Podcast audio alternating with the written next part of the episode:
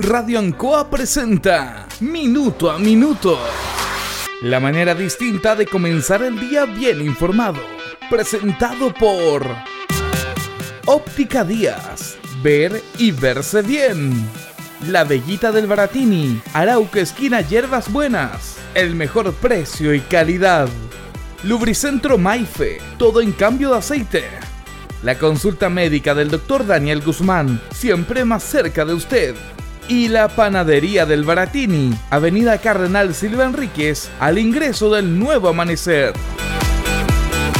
Aquí comienza Minuto a Minuto.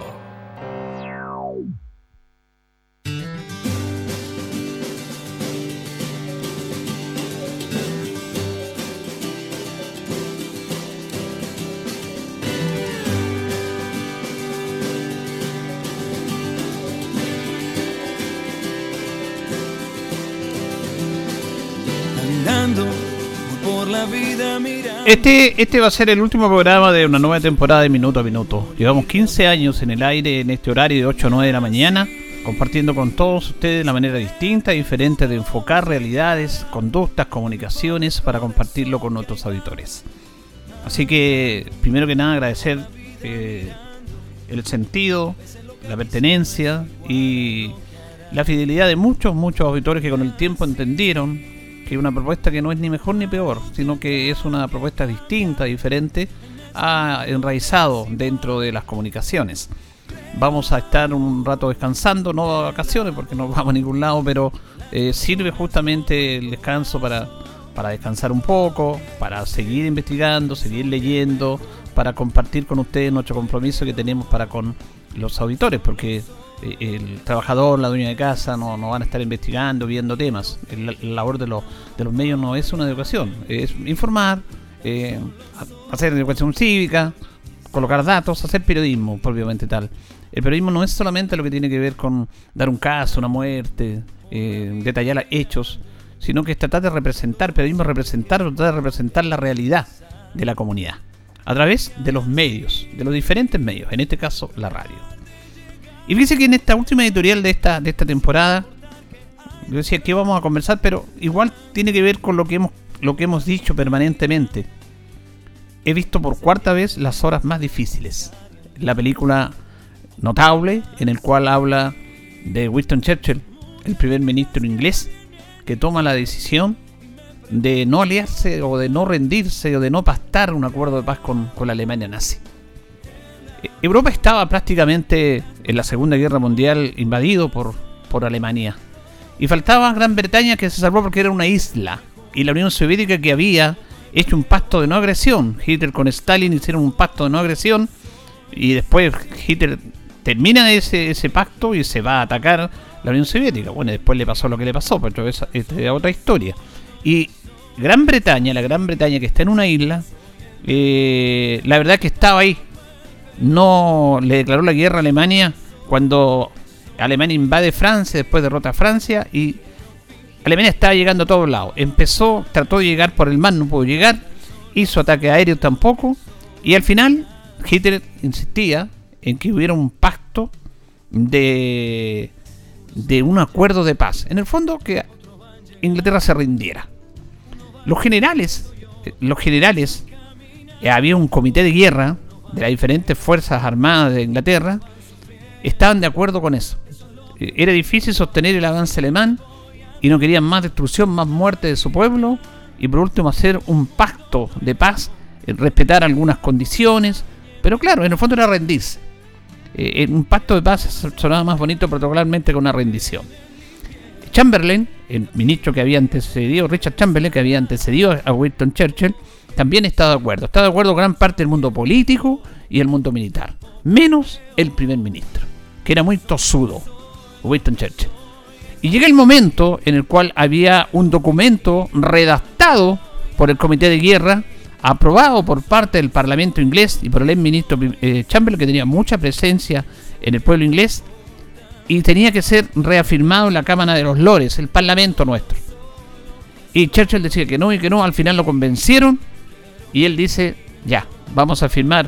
Odiaba a Hitler, decía que no se podía pactar con un dictador, que no iba a cumplir su promesa, y tenía razón.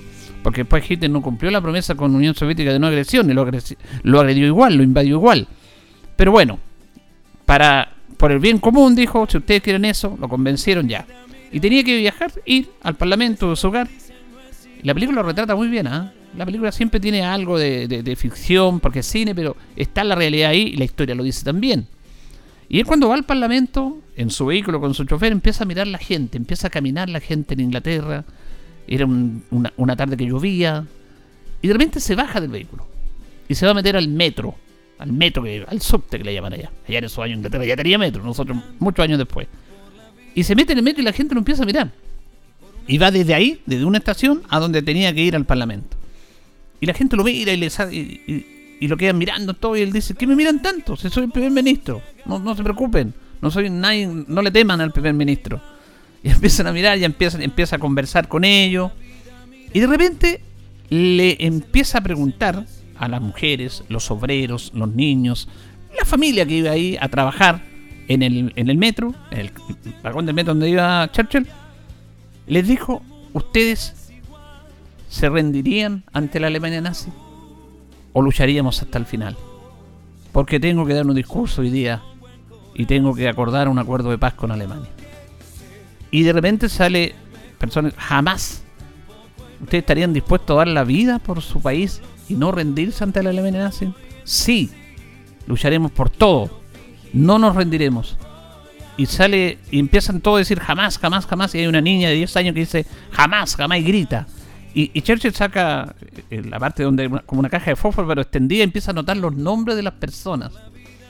Y va al Parlamento. Primero llega donde está el comité de guerra. Y, y están todos listos, el comité de guerra, para que firmara el primer ministro el acuerdo de paz, la rendición entre Alemania y él toma el papel, lo hace tira. No, no hay acuerdo.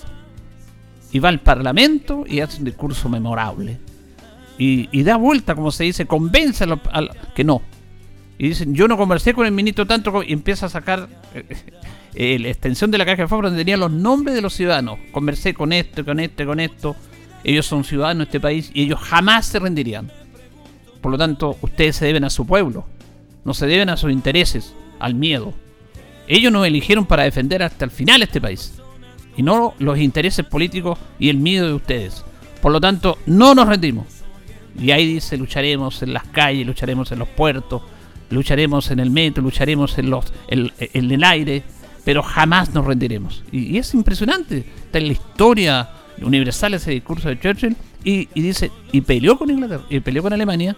Y Alemania, el único país que no invadió y que no pudo ganar fue a Inglaterra. ¿Qué, quiere decir con esta historia, este tema de la historia universal? Que él les preguntó a la gente, le preguntó al pueblo. No tomó una decisión por los políticos que estaban ahí, ni siquiera por los militares que sabían más de guerra. Además, Churchill fue miembro, participó en la Primera Guerra Mundial, sabía de todo eso, conocía el mundo del nazi, conocía la dictadura. Ellos no cumplen, ni, vamos a ser oprimidos. Aunque firmemos que nos respeten esto, no, no van a respetar nada. Vamos a ser oprimidos por la bota nazista de Hitler. Pero ya, dijo, para evitar un quiebre político, aceptó la rendición, pero em, empieza a mirar al, pueblo y dice, aquí está la respuesta, aquí. ¿Qué es lo que tienen que hacer los políticos actuales, pues? La respuesta está en la calle, en la gente. No está en los, sus intereses, lo que ellos creen, para bien del partido, para mi conveniencia. No. La respuesta está en la calle. Vayan a la calle, pregúntenle a la gente, vean las realidades. ¿Qué es lo que está pasando en esta sociedad? No la decisión que ellos toman. Están a espaldas del pueblo. Al pueblo me, refiero en la generalidad, a espaldas. Ayer veía nuevamente una entrevista en un resumen a Pato Bañados, el rostro de la campaña del no, que no con un peso por eso, que tuvo dudas, que su familia fue amenazada en plena dictadura y que fue clave en el rostro del no, y que después que ganó el no, los mismos que lo llevaron los de la desconcertación, todos estos señores políticos acomodados, le dieron vuelta a la espalda, lo apuñalaron, lo apuñalaron en el sentido figurado, lo sacaron de la televisión, lo censuraron. Es una vergüenza. Esos son, utilizaron al pueblo y después empezaron a pastar con la dictadura, empezaron a pastar con la derecha económica, se olvidaron del pueblo, necesitaban los votos, se acomodaron ellos en embajadas, impuestos en todo el mundo, vidas acomodadas, sueldos millonarios, vida de lujo, mientras el pueblo quedaba esperando. y un tiempo le echaba la culpa a la dictadura, la dictadura, la dictadura que tuvo culpa, pero después ya la dictadura había pasado y seguían con, los mismos, con los mismos vicios, porque se acostumbraron a la comunidad, al poder. Y ahora vienen y, nos empiezan a decir muchos discursos, hablan de democracia, personajes nefastos en la historia política de nuestro país. Si cuando él no ganó, el general Pinochet no quería aceptar el resultado de la gente. Sí, eso hay que decirlo, sí es muy grave. Y habían personajes ahora que hablan de democracia que están de acuerdo. A las 3 de la mañana todavía no se sabía que el no había ganado. El no ya había ganado hacía rato. Y ellos querían desconocer ese resultado.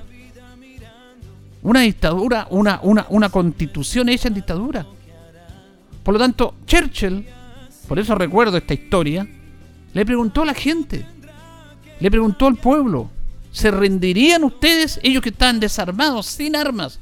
Los militares, que tenían todo el poder del, arma, se rendían, porque dicen, no podemos con los alemanes. Y el pueblo desarmado decía, prefiero morir antes que entregarme al enemigo. Y eso fue impactante. Y Churchill lo traslada y cuando lo tenía el documento listo lo hizo tira. Y cuando los parlamentarios le dijeron vamos a rendirlo, vamos a ver, no, a la punta del cerro. Yo escuché y empieza a nombrar a todas las personas que he anotado. Ellos son el pueblo. A ellos nos debemos. No a ustedes, ni a mí. Por lo tanto, ellos nunca se rendirán. Y están desarmados. Nosotros tampoco. Y eso es lo que tiene que pasar ahora. Porque lo que pasa ahora es porque no se ha escuchado al pueblo, a la ciudadanía.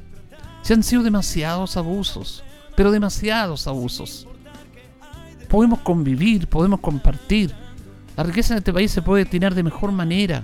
No se trata de ser, no me vayan a decir que soy comunista, que todo igual, no. Se trata de que tiene que ser decente. Un pueblo decente es un pueblo que reparte sus utilidades entre todos y no entre unos pocos, que además abusan de todos los demás. Entonces, en este término del primer ciclo de nuestro programa, quería compartir esto y volver a reafirmarlo con fuerza. Ahora, cuando hablábamos del despotismo ilustrado, la comunidad está muy ilustrada. Muy, muy ilustrada. Pero a veces también es bueno recordarlo. También es bueno recordarlo. Pero lo más importante, que a veces, y aunque es una frase ahí que se farandulizó, ¿cierto? En un festival, hay que escuchar la voz del pueblo. Es una gran verdad. Y Churchill, el más grande político, con todas sus virtudes y defectos, el que dijo que la democracia era el peor sistema para gobernar los países, pero no había otro, escuchó al pueblo. Inglaterra no se rindió, Inglaterra estuvo ahí y terminó ganando una guerra de altivo. No, ¿Por qué? Porque el hombre que tenía que escuchar al pueblo lo escuchó, no como los otros. Siempre fue no escuchar al pueblo. Señoras y señores, esto comienzo con valor agregado de minuto a minuto en la radio Ancosa, presentado por Óptica Díaz, que es ver y verse bien. Óptica Díaz es ver y verse bien. Usted ya nos conoce, somos calidad, distinción, elegancia y responsabilidad atendido por un profesional con más de 20 años de experiencia en el rubro. Convenios con empresas e instituciones.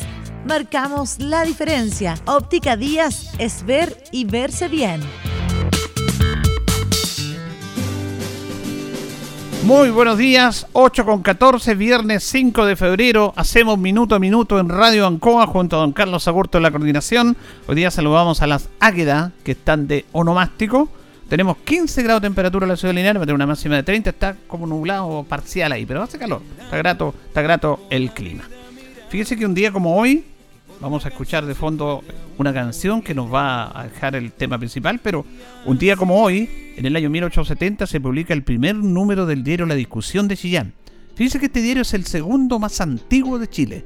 El primero es el Mercurio de Valparaíso. Un día como hoy. También un día como hoy, en el año 1877, el presidente Aníbal Pinto y su ministro Luisa Munategui firman la ley que habilita a las mujeres obtener su grado universitario. Y un día como hoy, un día 5 de febrero de 1967, un día domingo, fallece Violeta Parra Sandoval. La gran Violeta, que se mató en su carpa de la reina. Y la escuchamos de fondo la homenajeamos, la respetamos, la recordamos. Pero mire, lo de Violeta es parte de la cultura chilena. Porque Violeta se mató porque está incomprendida. Y no se hablaba, no hablaba solamente del amor, que decía que tuvo mala suerte en el amor, no, estaba incomprendida porque su trabajo no era reconocido en nuestro país. Violeta era reconocida en Europa, en el mundo entero. Estuvo en Francia, estuvo en la Unión Soviética, estuvo en todos los países occidentales. Se presentó en los grandes museos con aspillera porque ella era una gran eh, era una gran tejedora. Su obra era reconocida y aquí en Chile no la conocían. Había un mundo denominado la nueva música que hablaba básicamente que hablaba básicamente de, de otros temas. Pero lo de Violeta Parra, lo de Violeta Parra es parte de la cultura chilena. A Violeta se le reconoce después que se mata. Después que se mata. Y se mató un día como hoy. Tenía 49 años. 49 años. Se pegó un balazo y no murió de amor. Murió de pena por su incomprensión. Y después que murió, como es parte del pueblo chileno, Violeta se fue a los cielos y su obra se reconoció. Pero en vida, jamás. Y es una de las grandes, grandes compositoras. Es un orgullo para Chile. Pero recién ahora se le reconoce. Y eso es parte de nuestra cultura. Por eso la recordamos en un día como hoy en la efemérides a la gran Violeta Parra en un nuevo aniversario de su muerte a los 49 años. Vamos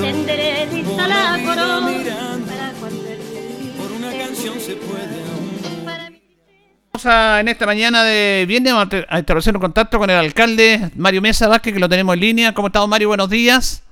Julito, buen día y buen día a todos los auditores de Radio Ancoa. Y aprovecho de felicitarlo porque no tenía noción que un día como hoy efectivamente había fallecido producto de este suicidio. Efectivamente ya sucedió Violeta Parra, eh, quien tiene una vinculación con Linares por medio de Margot Loyola Palacio. ¿ah? Exactamente, exactamente. Fíjese que Violeta Parra decía que Margot Loyola era la más chilena de todas las chilenas. Imagínese, lo que pasa es que nosotros no tenemos la capacidad, o porque no investigamos, no leemos, o porque el transcurso del tiempo muchas veces olvida, pero Violeta Parra eh, es la artista chilena reconocida como una de las principales los folcloristas en América del Sur. Lejos, lejos, lejos, lejos. Y quizás la más prolífica de la familia Parra, desde su padre, que era precisamente un Nicanor Parra, eh, guitarrista y violinista, y su madre una tejedora, una modista tejedora popular. Entonces no tenemos la capacidad de mencionar. En aquel entonces Chile tuvo dentro de sus hijos a Violeta Parra, a Gabriela Mistral, a Pablo Neruda. Es como si hoy tuviéramos esos premios Nobel de literatura, de poesía. Entonces, por Dios que eh, es bonito recordar siempre hechos importantes para, para el país y para la familia Parra como, como un día como hoy fallece Violeta producto de, de, un suicidio, un disparo que ella cometió contra sí yo le decía de que lo de Violeta es eh, una parte de la cultura chilena porque Violeta se sentía muy incomprendida cuando decía el tema del amor. No, sí, también tenía pena de amor como todos hemos tenido, ¿cierto? Pero ella estaba incomprendida porque su música, su obra no era reconocida acá. Tenía que esa carpa la consiguió la reina por, por, mucho tiempo. Pero una vez que muere Violeta, empieza a reconocerse su obra, que es notable, reconocida en todo el mundo.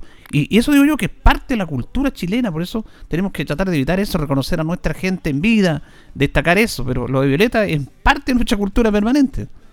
Su legado eh, es más perduradero de que de, su vida y, su testimonio trasciende a, a, múltiples generaciones, efectivamente. Además que la música, el arte y la cultura son idiomas universales que traspasan las fronteras, las barreras ideológicas y otras.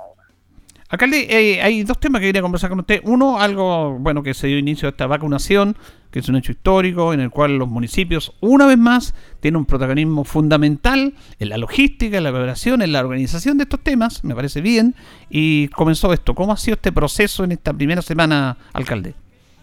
Un lindo proceso porque hasta hoy viernes estamos vacunando a todos los funcionarios de la atención pública de salud en los cuatro consultorios Oscar Bonilla, Cefamlo y Navarrete Garbacho, que estuvimos en el puntapié inicial de este proceso de vacunación junto al intendente y la Ceremi y el equipo comunal de salud, eh, lo que es el consultorio San Juan de Dios eh, y, también la unidad rural en Oscar Bonilla eh, y San Juan, Valentín Letelier se han estado vacunando, también los funcionarios del hospital de la ciudad se han vacunado, las personas que trabajan en los centros de salud privados eh, también se han vacunado. Eh, estamos vacunando a, a, los residentes sanitarios que están con COVID-19, a los centros del Senane, a los mayores de 18 años de edad. Estamos vacunando a todos los postrados en sus domicilios y también a los no postrados, pero que también tienen dificultad de movilidad. Hoy, por ejemplo, vacunamos a don Alfonso González a las ah, de la mañana. Tempranito. Vacunamos a don Alfonso tempranito, está ansioso. Hay, eh, vamos a vacunar también a, otras personas conocidas eh, que nos han pedido que, el alcalde pueda generar la acción. Y, y fíjese que eh, es mucha la cantidad de adultos mayores que quieren vacunarse, que están esperanzados. Y yo entiendo esa esperanza porque pasado cierto límite de edad, se, el ser humano intenta cerrarse más a la vida porque nuestro subconsciente comienza a apagarse esa llanita que significa la pasión de vivir. Y, y, esta es una luz de esperanza muy, muy bonito. A contar de la próxima semana, del próximo día, lunes 8 de febrero, y hasta el día viernes 12 de febrero, Instituto Politécnico, todos los adultos mayores de más de 70 años que viven de calle Curmole y Avenida León Bustos hacia el norte, y todos los adultos mayores de más de 70 años de Avenida León Bustos y Curmole hacia el sur, vayan al Liceo Bicentenario Valentín Letelier. En ambos establecimientos, más los equipos de la unidad rural, más los equipos que vacunan a las personas que no estando postradas tienen dificultad de movilidad, se van a vacunar a contar de las 10 de la mañana y hasta las tres y media de la tarde. Vamos a entregar números, 200 números en cada establecimiento, por eso yo le pido a los adultos mayores que no lleguen muy temprano. Vamos a tener los colegios abiertos a las 6 de la mañana, por cierto, vamos a ir entregando números y por los 200 números, tanto en el liceo como en el Politécnico, vamos a atender a 400 personas diariamente. Las personas que lleguen después de obtener su número se van a poder atender el día martes el día miércoles, el jueves y el viernes. Vacunas van a haber para todos y cada uno de los adultos mayores de más de 70 años de edad. Y después del día 12 de febrero vamos a informar a quienes les corresponde, desde qué rango etario comenzamos la semana que viene, la subsiguiente. Estamos con equipos de salud, estamos con equipos de Dideco, con equipos de la Oficina de Deportes, porque queremos atender como corresponde a nuestros adultos mayores, que estén con control de temperatura, entregando el alcohol gel, mascarillas a disposición, queremos atenderlos con un café, un sándwich, un té, un jugo, que estén sentados, que se puedan cobijar, que el proceso de espera no sea muy largo lo más posible. Eh, y queremos que se desarrolle con, con esta luz de esperanza que significa para tantos compatriotas el poder vacunarse de, de, este virus que, que, ha marcado un antes y un después en la historia de la humanidad. Sí, interesante esto, ¿sabe por qué? Porque hay, es importante porque hay una vacunación, hay un calendario de vacunación eh, este, por el, el, Ministerio de Salud, incluso por la Seremía, pero las realidades de las comunas son bastante distintas. Por lo tanto, eh, los calendarios son oficiales, lo que hacen ustedes, porque ustedes manejan la logística. Por eso no es que, porque sale un calendario del Ministerio de Salud eh, que no es igual que el de acá. Entonces, por eso es importante no apurarse en este aspecto y esperar las instrucciones. Efectivamente, el Ministerio de Salud y el calendario oficial del gobierno indicaba que el día lunes 8 se vacunaban personas desde los 85, 90 años, el día martes de, 80, de 90, 95 mm. y así. Eso generaba confusión porque además no tenemos claridad de cuántas personas tienen eso, en ese rango etario, cuántos son los vecinos de Linares. Entonces un día podíamos tener mil personas sobre 80 años y el día siguiente podríamos tener 100 personas mayores de 95, por ejemplo. Entonces decidimos de lunes 8 de febrero, desde el lunes 8 de febrero hasta el día viernes 12, todos los adultos mayores de más de 70 años de edad.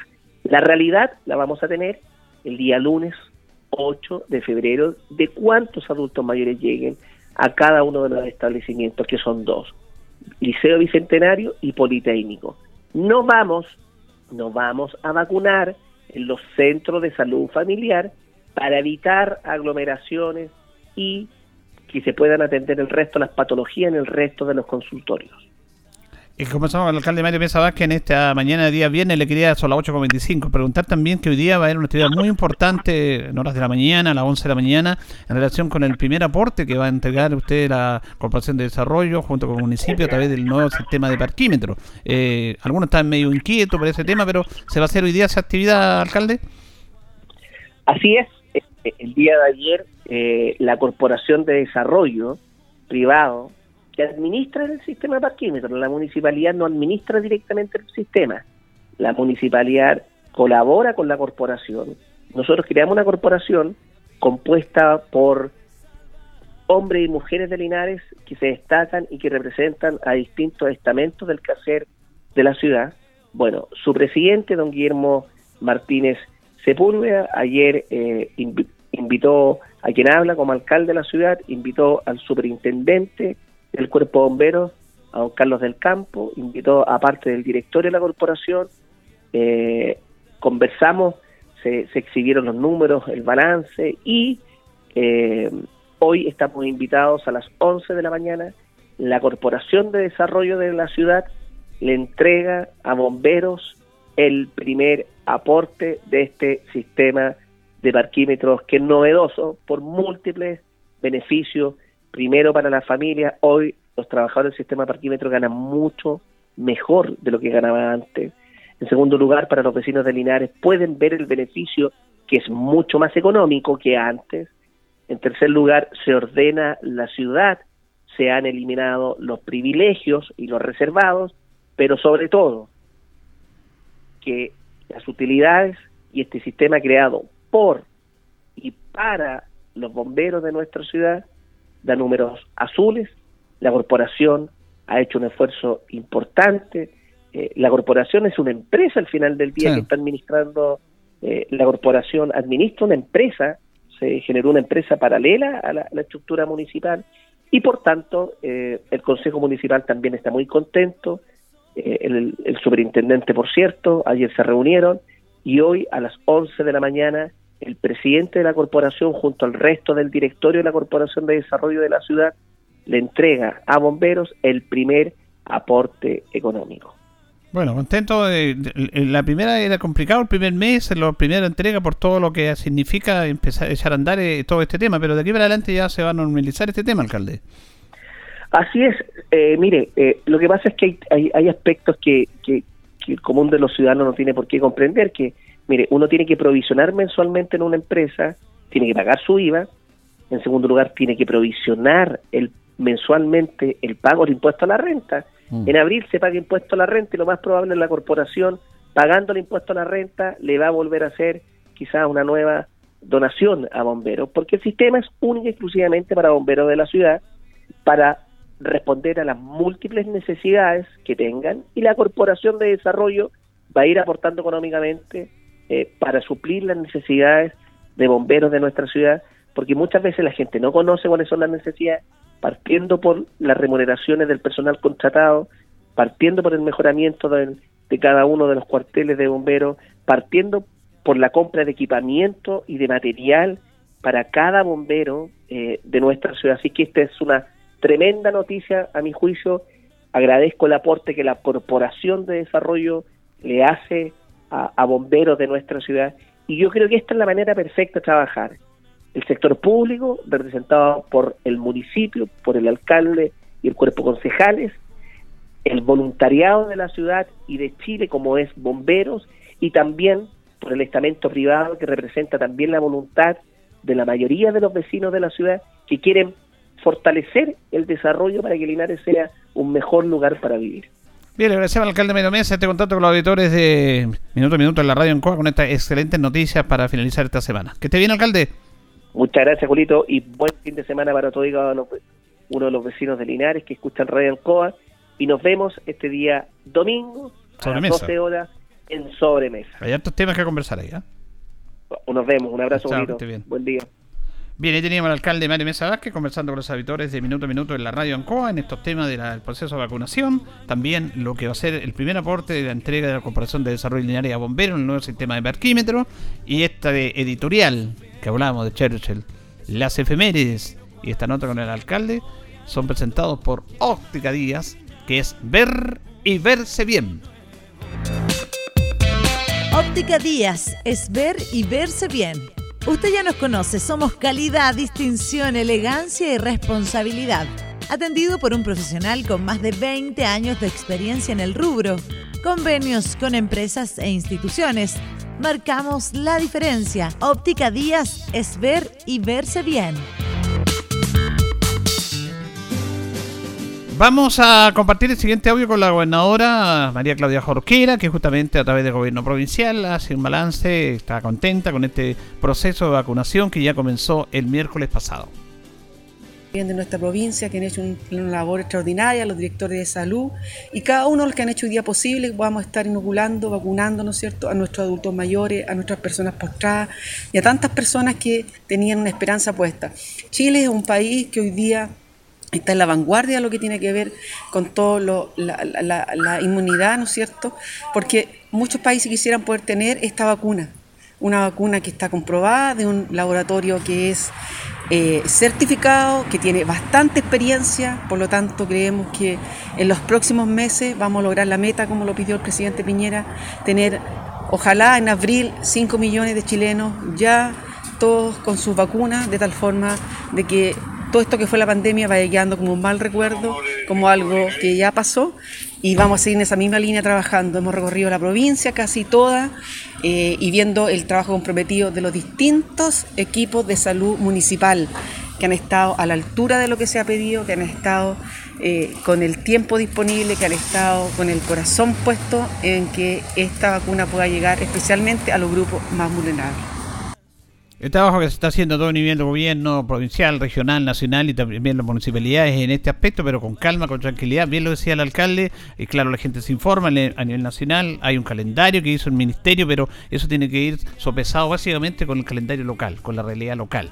Y ahora hay mucha gente que está expectante, pero hay que con calma, con tranquilidad. Hoy día se termina de vacunar a las personas mayores de 90 años, los postrados y también al personal de salud, de la atención primaria y la gente que trabaja en el mundo privado.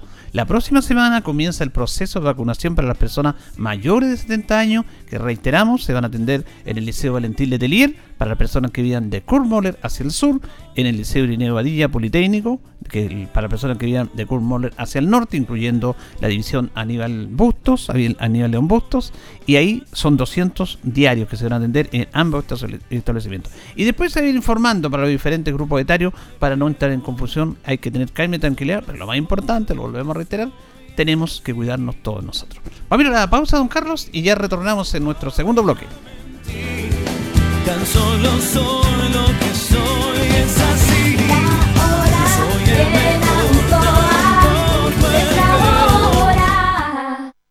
Las 8 y 33 minutos.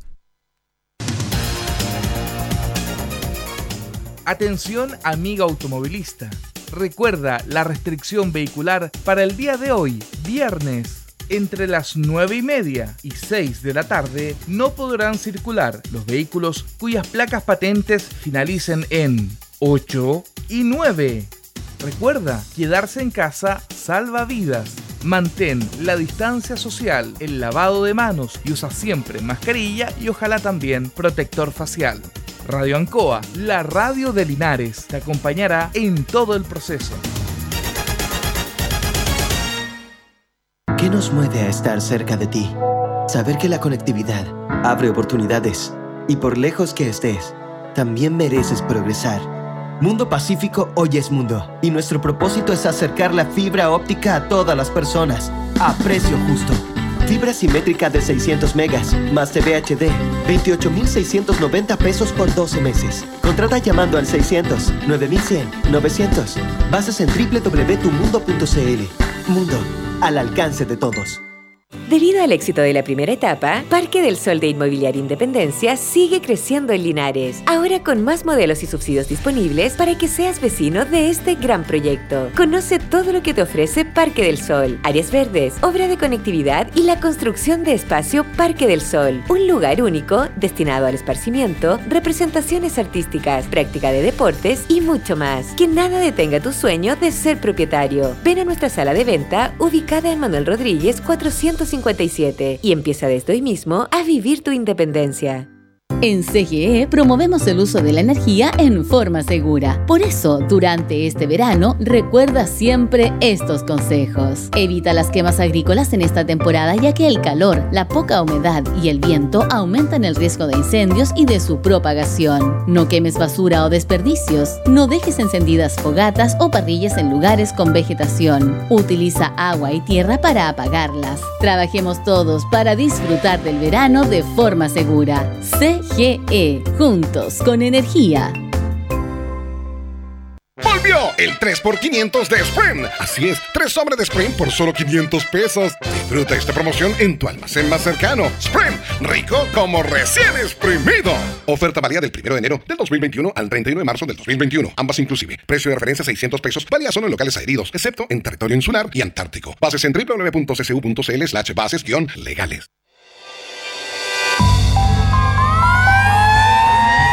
Atención, atención. Les pedimos a todos los habitantes de la comuna de Linares que tomen las medidas de protección sanitarias y establecidas por el Ministerio de Salud. Recuerden, mantener la distancia social, uso de mascarillas, lavado de manos, uso de alcohol gel y lo más importante, no salir de sus casas si no es estrictamente necesario. Recuerden, salvar vidas depende de cada uno de nosotros. Es un consejo de su municipalidad. Corporación Municipal de Linares. Tú nos impulsas.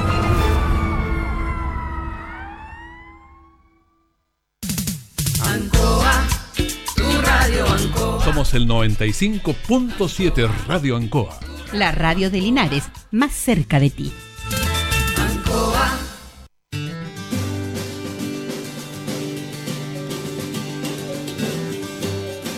Bien, ya nos separan nos separan 22 minutos de las 9 de la mañana. Hacemos minuto a minuto en Radio Ancoa en este día, en este día viernes ya, viernes 5 de febrero. Vamos a establecer un contacto con el presidente del Consejo Regional, Patricio Ojeda, porque ellos han manifestado su preocupación producto de estas, de estas, de estas lluvias que son terribles, que han afectado básicamente al mundo agrícola de nuestra región. Estuvo la ministra, han tenido reuniones y queremos de qué manera se puede apoyar a esa comunidad. ¿Cómo está, don Patricio? Muy buenos días. Hola, muy buenos días, Julio. Qué gusto poder saludarlo esta mañana, día viernes. Bueno, eh, contaba que ustedes están preocupados. Ayer fue un día muy intenso en muchas reuniones para ver de qué manera se puede apoyar a estas personas que salieron muy damnificadas producto de estas lluvias. Efectivamente, nosotros a partir del mismo día martes, al día siguiente terminaba la lluvia en la región, tuvimos sesión de Consejo Regional, conversamos con el intendente, los 20 consejeros mostraron su preocupación en forma transversal, producto de la granizada también de las lluvias que se registraron el fin de semana. Eso nos, nos llevó a terreno, estuvimos algunos consejeros visitando agricultores de las distintas provincias para constatar que efectivamente los daños son profundos. Hay agricultores que prácticamente perdieron toda la producción del año y en otros casos cerca o en promedio del 70% de la producción en distintas variedades de producción. Así que eso motivó inmediatamente la reacción de la ministra María Emilia Urraga, que rápidamente también se programó y viajó hasta la región del Maule y ayer nos acompañó primero en Longaví para ver en carne propia, para ver en forma directa, ¿no es cierto?, los efectos de, este frente de mal tiempo y posteriormente nos trasladamos hasta las dependencias de Guinea, Raigüen, ahí en, en Villalegre, para primero tener una reunión con todos los directores regionales de los servicios del agro. Estoy hablando de INDAP, de CONAF, de la Comisión Nacional de Riego, del Servicio Agrícola y Ganadero, SAC, en fin. La idea era primero comenzar a realizar, con la ayuda de todos estos servicios, un catastro lo más profundamente posible en la región para identificar efectiva y objetivamente cuántos son los agricultores que recibieron estos efectos eh, en qué lugares están situados, porque, don Julio, déjeme decirle que si bien es cierto, las lluvias estuvieron presentes en toda la región, no en todas las comunas se registraron las mismas, las mismas, los mismos problemas. y en la misma comuna tampoco abarcó todo el territorio comunal, como el caso de Longaví, que directamente los afectados están en la zona oriente de la comuna y no así en el caso de la zona oriente. Por lo tanto, eso nos obliga entonces a identificar muy objetivamente dónde están los problemas y quiénes los están viviendo. Ahora, Segundo, ah, sí, siga nomás.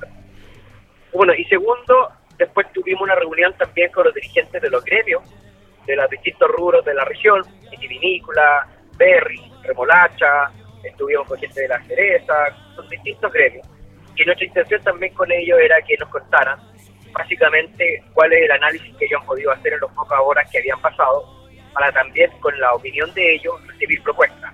Ahora, claramente aquí hay un llamado muy, muy eh, profundo por parte de los dirigentes y también de los propios agricultores, entonces, en el que se nos pide que no solamente vayamos a identificar y a buscar ayuda para quienes están con cobertura prodesal o con cobertura INDAP, sino que también hay un grupo determinado de agricultores de, de, de tipo mediano que también se vieron seriamente afectados y que perdieron prácticamente también sus producciones y nos piden que de alguna otra manera los instrumentos que podamos ir creando también los integren de alguna u otra manera, eh, quizás no en la misma proporción, pero por lo menos que sí estén considerados dentro de algunas herramientas de ayuda.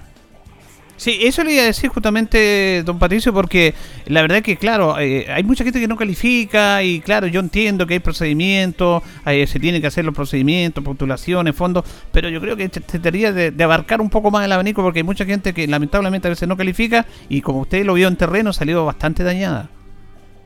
Sí, efectivamente. Yo le digo una cosa, las catástrofes no, no discriminan entre los que tienen cobertura y los que no tienen cobertura, simplemente generan consecuencias gravísimas en, en, las personas. Ahora, los agricultores grandes que hayan sufrido consecuencias son capaces de defenderse por sí mismos o tienen seguros cuantiosos de por medio, por lo tanto se pueden ayudar. Más chiquito, la, la, la, agricultura campesina de alguna u otra manera ha estado siempre cubierta por Prodesal o por INDAP. Por lo tanto, nos queda ese segmento de agricultores medianos. Y cuando hablo de agricultores medianos, estoy hablando de agricultores de 14, de 15 hectáreas, que por el solo hecho de haber pasado las 12 hectáreas quedan fuera de cobertura INDAP pero usted comprenderá que una diferencia de 2, 3, 4, hasta 10 hectáreas no es significativa. Y por lo tanto nosotros compartimos plenamente este llamado y lo acogimos con mucha fuerza por parte del intendente y de este presidente porque nos parece que tenemos que efectivamente buscar un canal.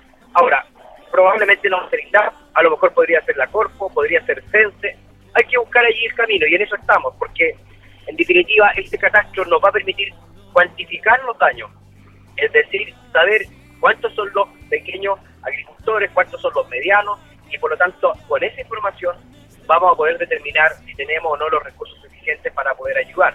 Y una vez que eso lo podamos definir, viene la etapa en que presentamos los proyectos, los aprobamos y comienza toda la etapa administrativa que está también de por medio para ejecutarlo. Fuimos súper honestos con los agricultores y le dijimos a don Julio primero que tenemos que hacernos cargo de con INDAT llegar rápidamente con los agricultores que necesitan tener algún tipo de publicidad, ¿no es cierto?, para poder terminar la temporada. O sea, es verdad que algunos perdieron todo, pero hay otros que pueden recuperarla. Entonces tenemos que ir rápidamente porque no tenemos tiempo para tratar de recuperar eso que quedó y que les permita terminar la temporada. Y eso es urgente.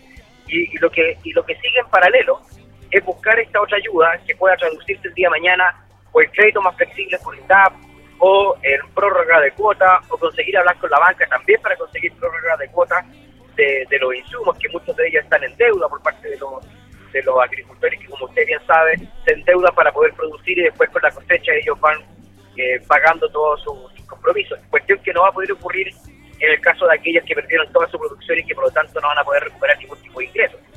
Así que ahí viene también la etapa de identificar entonces cómo y con cuánto ayudamos.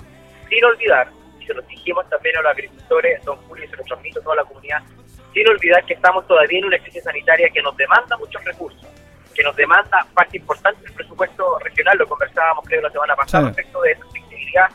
Entonces también allí surge este frente que, que, nos complica mucho, porque tenemos que decirlo, los recursos son los mismos, eh, las necesidades están todos los días surgiendo de manera inesperada y con mucha y con mucha fuerza, digamos, este tema de la crisis agrícola que se produjo a partir de este mal tiempo tiene a lo menos hoy día, según el catastro que hizo hasta el día de ayer, a cerca de 2.000 agricultores afectados en la región y ese número puede crecer. Por lo tanto, es una cuestión compleja. Ahora, la ministra se llevó una tarea muy importante que es que poder también trabajar a nivel nacional con la Comisión Nacional de Emergencia Agrícola Primero, para decretar esta zona en zona de emergencia agrícola.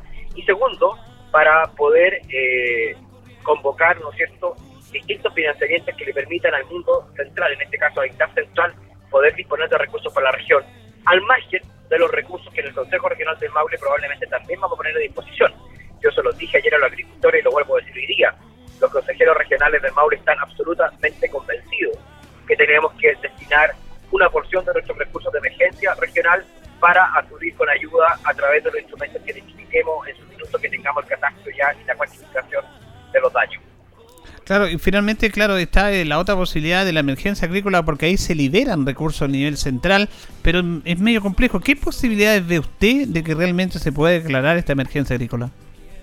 En la medida que el número del catastro vaya aumentando, pero más allá del número del catastro que vaya aumentando, aquí el tema es que el daño no es parcial. Cuando encontramos un agricultor que perdió prácticamente sus 15 hectáreas de producción o 20 hectáreas de producción y quedó absolutamente desexpresado, ese solo agricultor ya nos invita a entender que aquí hay una catástrofe. Que independiente que sea a 2.000 personas o a 500 personas o a 1.000 personas, estamos hablando de producciones completas. Y por lo tanto, ese porcentaje de pérdida es el que nos invita a construir en la declaración de la zona de emergencia agrícola. Yo creo que la ministra se fue con una fotografía bastante objetiva de lo que está sucediendo en el Maule y, y tengo toda la confianza que se la va a jugar por decretarlo zona de emergencia, porque como usted bien lo dice, eso nos permite no solamente al nivel central, sino que también al nivel regional poder disponer de recursos de eh, los recursos del 5% de emergencia. Ese 5% de emergencia se puede ocupar única y exclusivamente cuando existe el decreto de zona de emergencia. Si ese decreto no existe, nosotros no podemos ocupar ese recurso y por lo tanto obviamente que nos complica el no tener la disposición total de esos recursos para poder ayudar. Bien, le agradecemos al presidente del Consejo Regional, Patricio Ojeda, por estos temas, por la preocupación y esperemos que avance. Están trabajando en eso para apoyar a estos agricultores que salieron bastante damnificados por toda esta lluvia granizada. Gracias, don Patricio. Que estemos viendo, Julio. Un fuerte abrazo y un gran fin de semana para todos los auditores. Gracias, abrazo. Ahí teníamos entonces al presidente del CORE eh, hablando de este tema. Emergencia agrícola significa que hay un decreto, se liberan recursos, no hay que hacer tanto gestiones, porque acá el Consejo Regional tiene que catastrar, tiene que buscar con INDA, buscar los recursos, apoyar. Hay algunos agricultores que no califican también. Entonces, al decretarse emergencia agrícola, se liberan mayores recursos y se puede apoyar a más, a más gente. Vamos a compartir el siguiente audio con eh, Luis Concha, Luis Concha Guerrero, que está registrado en Montañés, está registrado ese nombre, no cualquiera lo puede usar, señor, y que habla sobre el aporte del apoyo a la veterinaria municipal, que ya se eh, aprobó en el Consejo del día martes y que empieza a desarrollarse durante este fin, en el fin de mes prácticamente. Bueno, escuchamos a Luis Concha Guerrero. Se aprobó, se aprobó eh, donde creo que va a ser un gran logro, logro. Yo soy uno de los, no yo de los precursores, sino que hace tiempo que se está tocando en el tema, en el Consejo, no solamente ahora. Eh, yo creo que va a ser, antes que nada, eh, viene donde la educación y la, y la tenencia responsable de animales. Yo creo que de ahí nace, si todos fuéramos responsables de nuestra tenencia de animales, no existirían perros vagos. ¿Ya? Yo he rescatado más de 17 canes del de sector eh, precordillerano. He sido demandado por eh, vecinos porque dicen que yo soy que yo perro. Al contrario, los bajo. He recogido hartos perros del sector precordillerano donde he esterilizado con mi plata, donde le he puesto chis con mi plata, entonces no sé. Pero es una buena manera de ir avanzando de a poco para la comunidad para que vaya sirviendo de apoyo y, y ojalá ver la, ver la posibilidad de que una vez que los perritos estén esterilizados y todo, la gente ya no va a ser un cacho tener un perro en su casa o un gatito. Pero como usted bien dice, todo pasa por la responsabilidad de nosotros primero. Exacto, todo lo es la tenencia responsable de, de mascotas. Eh, hay una alta inversión aquí de dinero, ¿eh? Sí, pero usted ve que como se fue sumando, detallando, vamos a estar casi rara, porque lo que le decía el alcalde que lo que se va a ahorrar en el segundo mes o tercer mes en inmobiliario se va a duplicar o se va a triplicar en gastos de insumos para, para gente como va a ir llegando. Bien, ahí está la nota con el concejal Luis Concha Guerrero sobre su aprobación por el tema de la veterinaria municipal. Vamos a compartir el siguiente audio con Miriam Alarcón porque recordemos que hay un proceso eleccionario, lo hemos dicho. Eh, la mayoría de los concejales va a la reelección, excepto Jorge Cuevas, que no puede por un tema eh, de ley. Eh, Luis Concha Guerrero tampoco. Y los otros van. Eduardo Valle tenía algún problema de inscripción ahí, pero eso lo, lo estaba viendo. Pero Miriam Alarcón va a la reelección y dice que una campaña de reelección a veces es mucho más difícil ahora que cuando se presentó en un principio. Una reelección es más difícil que una, una primera candidatura porque eh, cuando a veces no se conoce el sistema eh, se ofrece mucho y te das cuenta que cuando uno está en la práctica ah, hay, eh, hay ciertos requerimientos, hay cier- la ley hay una normativa donde uno puede no puede llegar y por lo tanto hay cosas que ofertones que se hacen que se hacen humo porque lamentablemente son temas netamente administrativos y nosotros tenemos un rol más fiscalizador y propositivo. Y ese rol propositivo va muy de la mano de un presupuesto y cómo también se trabaje con la administración. Eh, cuando yo trabajé, eh, me postulé una primaria como alcaldesa de Linares, que lamentablemente quedamos por muy poca votación atrás. Eso también te da un incentivo a seguir avanzando dentro de una reelección para la concejalía porque también tienes el respaldo de la comunidad y, y eso a mí me, me avala para poder eh, avanzar en esta otra etapa y que sería la última, si Dios así lo permite, como concejala. Y porque también hay un trabajo territorial, hay calle, eh, hay todo un proceso, hay, hay, hay programas que yo sigo manteniendo y, y sigo con la comunidad, con las organizaciones, hay mucho que terminar. Y por lo demás está esta beta social, que para mí es lo más importante, que a mí me encanta, me gusta y me apasiona ser una mujer política y, y estar al servicio de la comunidad. Entonces hay varios factores que influyen para una reelección y en este caso eh, yo espero el apoyo de la ciudadanía y poder nuevamente ocupar un, un- un escaño dentro del Consejo Municipal y ser la voz de muchas organizaciones y de las personas que acuden día a día a conversar conmigo, con la concejala Miriam Alarcón y también con la persona Miriam Alarcón, que son dos temas distintos. O sea, hay una sensibilidad como Miriam Alarcón y hay un cargo también que yo tengo, que ostento y que tengo mayor facilidad para poder canalizar y ayudar a las personas. Ahora, ¿qué dice usted ante la gente que se acredita a la, clase, a la clase política, que dicen ya siempre es lo mismo? ¿Le, le duele eso a usted o, o un proceso que la comunidad debe informarse y de comprometerse más con este tema? Porque hay muchas críticas del mundo político. Sí, hay muchas críticas y uno también las recibe. Cuando las críticas son con altura, y no tan solo por decirlo, sino que cuando son con altura es cuando tú criticas pero entregas una, una, una solución o un apoyo, una, una otra alternativa a los problemas. No, yo, yo las recibo bien, incluso ¿cómo las recibo? De cara a la comunidad. Yo tengo una oficina donde la gente me puede encontrar los días martes o jueves, me busca, yo siempre estoy atenta a contestar los teléfonos, así que eh, yo recibo bien eso. Eh, pero también cuando hay mucha crítica desde afuera, yo también los, invito a que participen de estos procesos, que se inscriban a los partidos políticos, hagan sus militancias eh, o que vayan como candidatos en listas independientes. Entonces, participar de un proceso es bueno, porque a veces estando dentro te das cuenta eh, lo, difícil que es, lo difícil que es estar a la altura de- de darle toda la solución a la comunidad. Uno no tiene una varita mágica, ojalá yo pudiera solucionar todos los, los problemas que tiene la comuna, pero lamentablemente nuestro país en, sí tiene una burocracia inmensa en todo.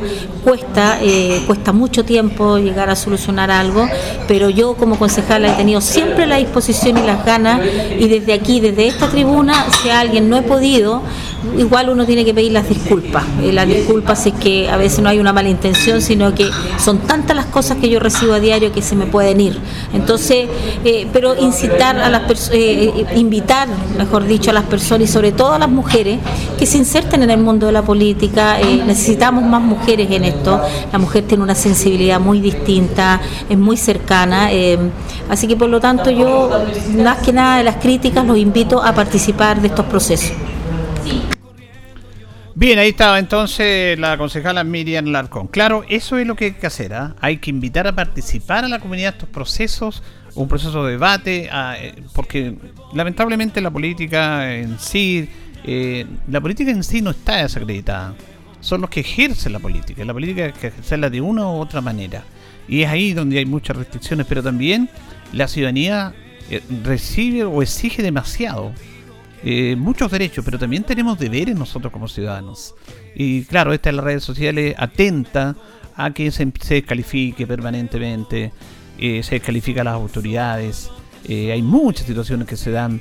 Entonces, eso no le hace bien, no le hace bien. Lo que tenemos es participar. Si usted tiene 10, 15, 20 candidatos, bueno, elija el que usted quiera. Pero con propuesta, con de qué manera se puede trabajar, no con denostar. Porque esto de denostar es permanente, permanentemente, y nos denostamos todos nosotros. Eh, los extremos siempre son malos. ¿ah? Hay que ser transversal, pero primero hay que participar. Hay que participar en todo este proceso que está ahí. Eh, vamos a reiterar que el día 11 de abril son cuatro las elecciones. Alcaldes, concejales, se eligen por primera vez gobernadores regionales, que es el actual intendente, pero va a ser elegido por la comunidad, y también los constituyentes, que son 155, que van a elaborar la nueva constitución que ustedes, la gran mayoría, el 80%, los que participaron en el plebiscito quieren una nueva constitución. Ellos tienen un plazo de nueve meses, un año para elaborar una nueva constitución y usted tiene que elegir en Linares o en nuestra zona a cuatro. En esto quedó en, del mismo sistema que se eligen a los diputados. El distrito 18, desde el Maule sobre San Javier hasta Chanco, Cauquene, toda esa zona, se eligen cuatro y usted va a tener que elegir a los cuatro representantes nuestros. Eh, así que vamos a ver que, lamentablemente acá no hay pueblo originario, ¿ah? no participaron eso.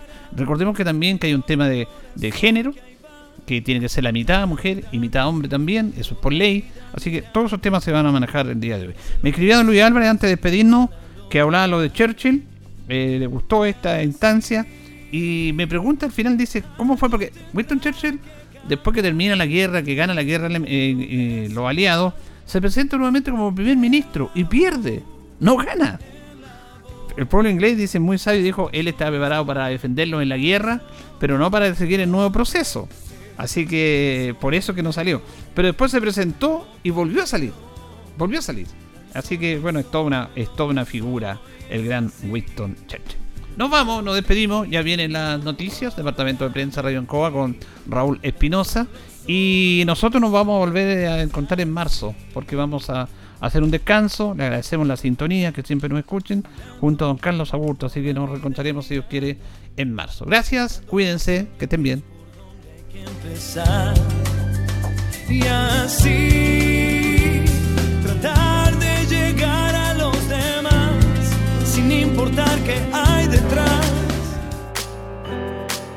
Radio Ancoa presentó Minuto a Minuto. La manera distinta de comenzar el día bien informado. Presentado por Óptica Díaz. Ver y verse bien. La Bellita del Baratini. Arauca Esquina Hierbas Buenas. El mejor precio y calidad. Lubricentro Maife. Todo en cambio de aceite.